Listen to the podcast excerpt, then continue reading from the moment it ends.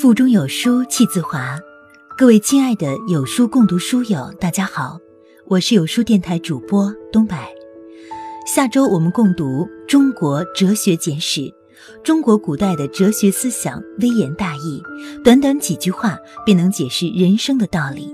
欢迎下载有书共读 App，与众多书友共读本书。今天要分享的文章来自秋薇姑娘，求你了。还是图点什么吧。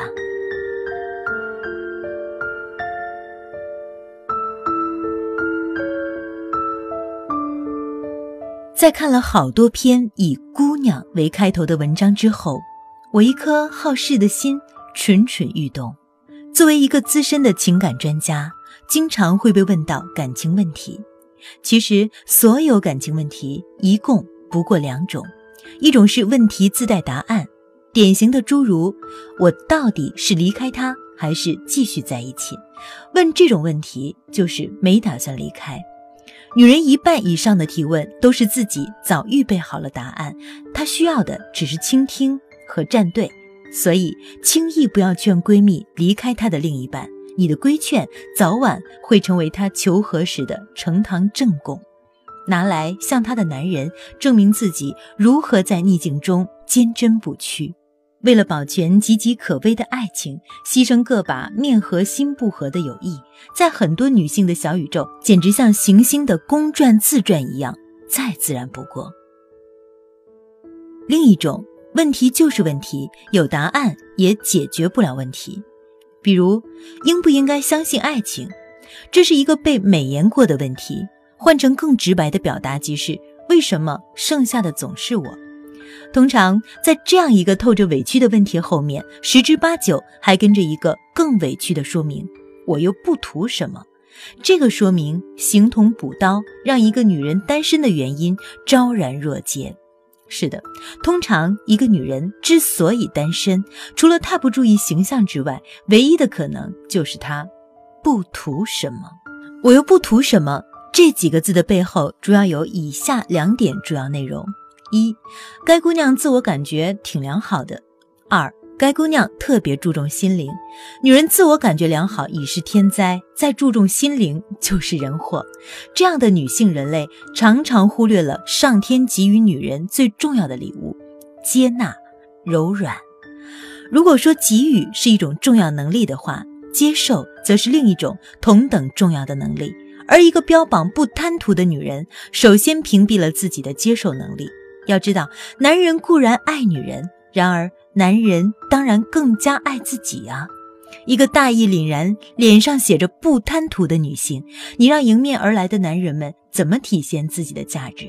再好的猎物也怕无处下手。不贪图就好像一个有效的防男剂。男人在面对一个看起来什么都不要的女人时，只能有一种反应：懵逼。除了接受能力之外，没贪图的女性通常过度在意一个男的是不是知情识趣。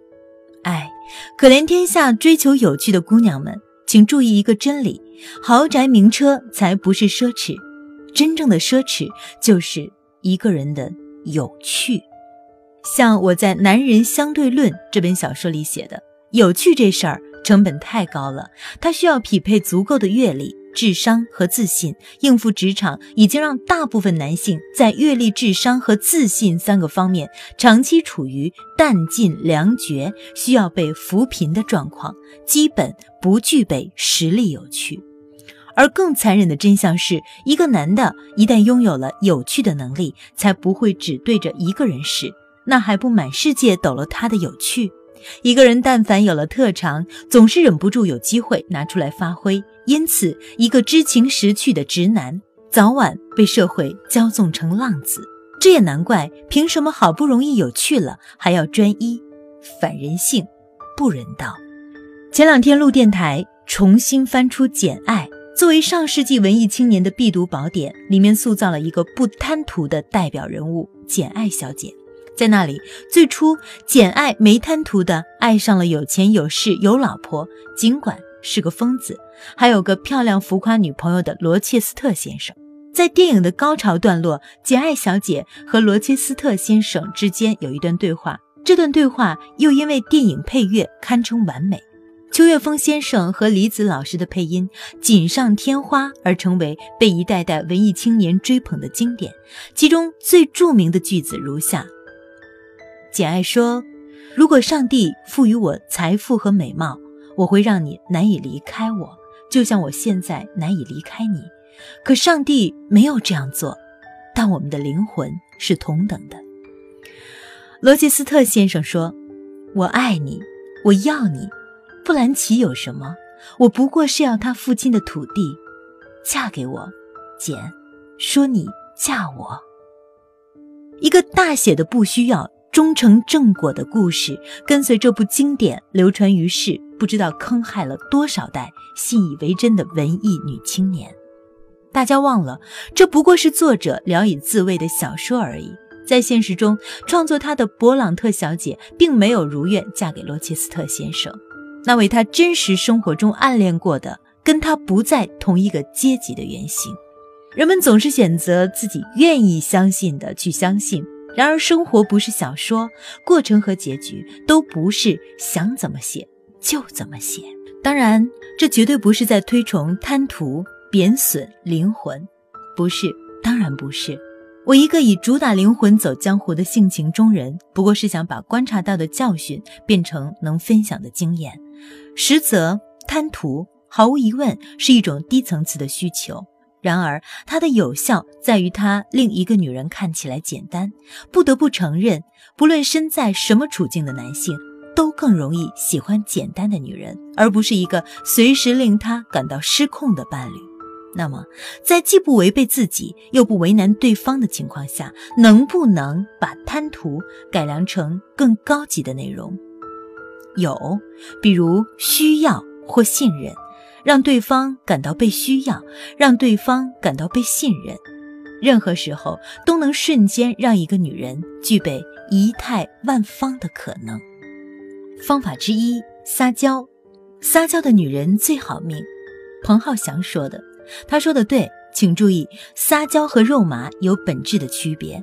真正的撒娇，底里是一个女人对男性世界有着足够的赞许和相信，而非心机和诱骗。方法之二，学好外语。别笑，很多时候，发展中国家男性无力承受的性情，换个地方，找个发达国家或地区的异性就迎刃而解了。但前提是你得听得懂。还说得清，这样的成功案例不胜枚举。成熟的社会才容得下成熟的情投意合，慢半拍的容易被唾弃，快半拍的则必须承受孤独，这也是天经地义。方法之三：姐弟恋。每个人不论男女都需要情感的长成期，一个长成期的男性更容易嗷嗷待哺。不贪图配小天真，也可以是一种别样的天造地设。至于天地在这里会造设了多久远的路途，不妨走走看吧。过不好今天的人，也过不好有朝一日。方法之四，化失望为动力。如果就是无法放下自己骄傲的不贪图也好，效法勃朗特小姐，在作品中创造爱情，想要多少有多少，想让他娶。想让他滚，完全由自己说了算，不用觉得这有多心酸。难道那些有伴侣傍身的人，心酸的时刻还少吗？那么，除了以上这些，难道真的没有没贪图的爱情？有，当然有。那到底有没有 soul mate 的存在？有，当然有。只要你需要练就与之匹配的情商和决心，可以继续相信爱情。但相信不是迷信，要知道，拨开被过度浪漫化、理想化的外衣，爱情的实相就是动物性与供需关系，而不贪图，则是在根本上主动降低了百分之五十的可能。也就是说，你必须要多用至少一倍的力气，才能获得同等的机会。人会不会快乐，不在于拥有的多寡或遇见谁，而在于必须接受起手无悔这条恒古真理。一个自视清高的人，不论男女，自己选的路，就算再寂寞、含泪，也要走完。说个题外话，特别聪明的男性周航先生，除了创立易道之外，还写了一系列的文章，均以经济学贯穿始终。其中一篇《迟到经济学》结尾处如下：无奈之余，其中还蕴含一个制度，就是平等。看到“平等”两个字，我的内心一阵怆然。是的，有多少悲剧？底里都是缺乏了平等这个应当跟水和空气同等重要的生存基本元素。想着哪天有机会约周先生为不贪图的姑娘们写一篇，题目就叫《剩女经济学》。是的，平等在男女关系中至关重要。只有真正平等的社会，才容得下一个女人保持自尊、不失格调的没贪图。或你也可以自强不息，先社会半步，从此积极学外语、练撒娇、写小说以及姐弟恋。好了，回到刚才要答未答的问题，没贪图的爱情和 soulmate 的存在，需要一个更公平的社会作为土壤，在那里人性的光辉和性本质的单纯才有可能健康成长，生生不息。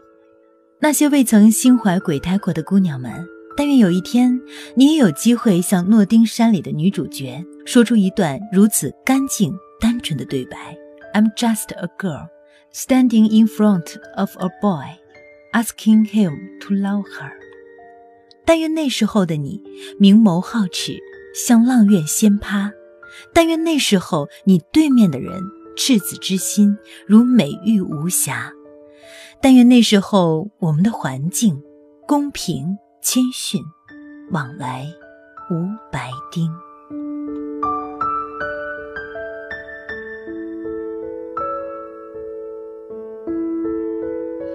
关注有书，与五百五十万书友组队对抗惰性。我是东白，我在遥远的漳州给您带来问候。如果有一天你不再关注我，请记得。曾经有一个声音温暖过你，再见。